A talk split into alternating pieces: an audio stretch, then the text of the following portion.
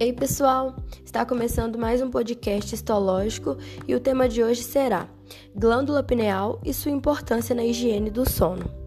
Meu nome é Maria Laura, sou estudante de Ciências Biológicas pela Universidade Federal de Ouro Preto e vim trazer esse tema super útil e importante para a saúde pública.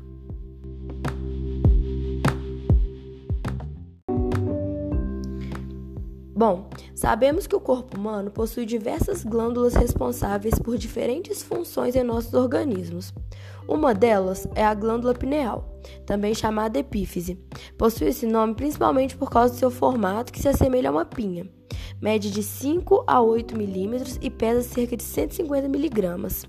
Ela se localiza na extremidade posterior do terceiro ventrículo, sobre o teto do diencéfalo com o qual está conectada por um curto pedúnculo. Ela é revestida principalmente pela pia mater, formando uma cápsula da qual partem septos do tecido conjuntivo que penetram a glândula, dividindo em lóbulos de formas irregulares.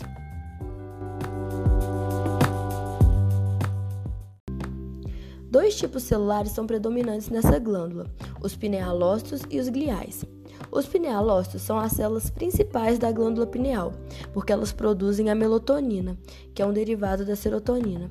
Ela obtém informações sobre o ciclo de luz e escuridão que são recebidos pela retina, transmitidos ao córtex cerebral e retransmitido à pineal por nervos do sistema simpático.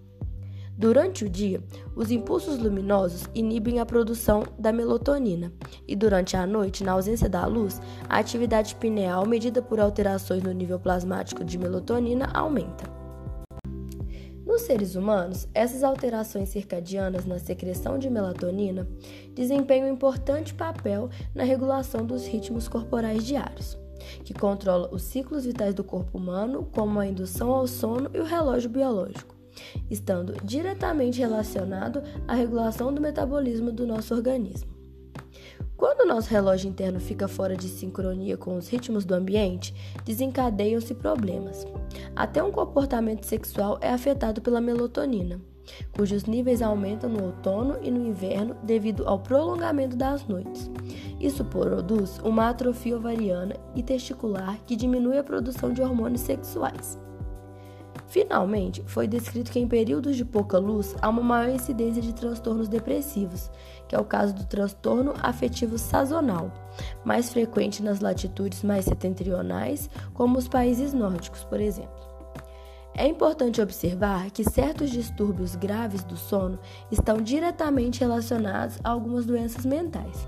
E além disso, a insônia é um fator de risco para o desenvolvimento da depressão, o que torna evidente que a higiene adequada do sono é essencial para o nosso bem-estar físico e mental.